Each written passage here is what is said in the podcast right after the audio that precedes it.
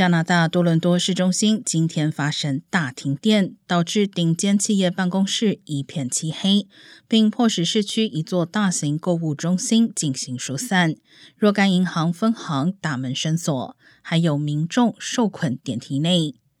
安大略省最大电力输送公司 Hydro One 推文表示，正在调查一艘载着起重机的驳船碰触到高压电传输线的消息，并试图将电力转输至负责多伦多市区电力配送的多伦多电力公司。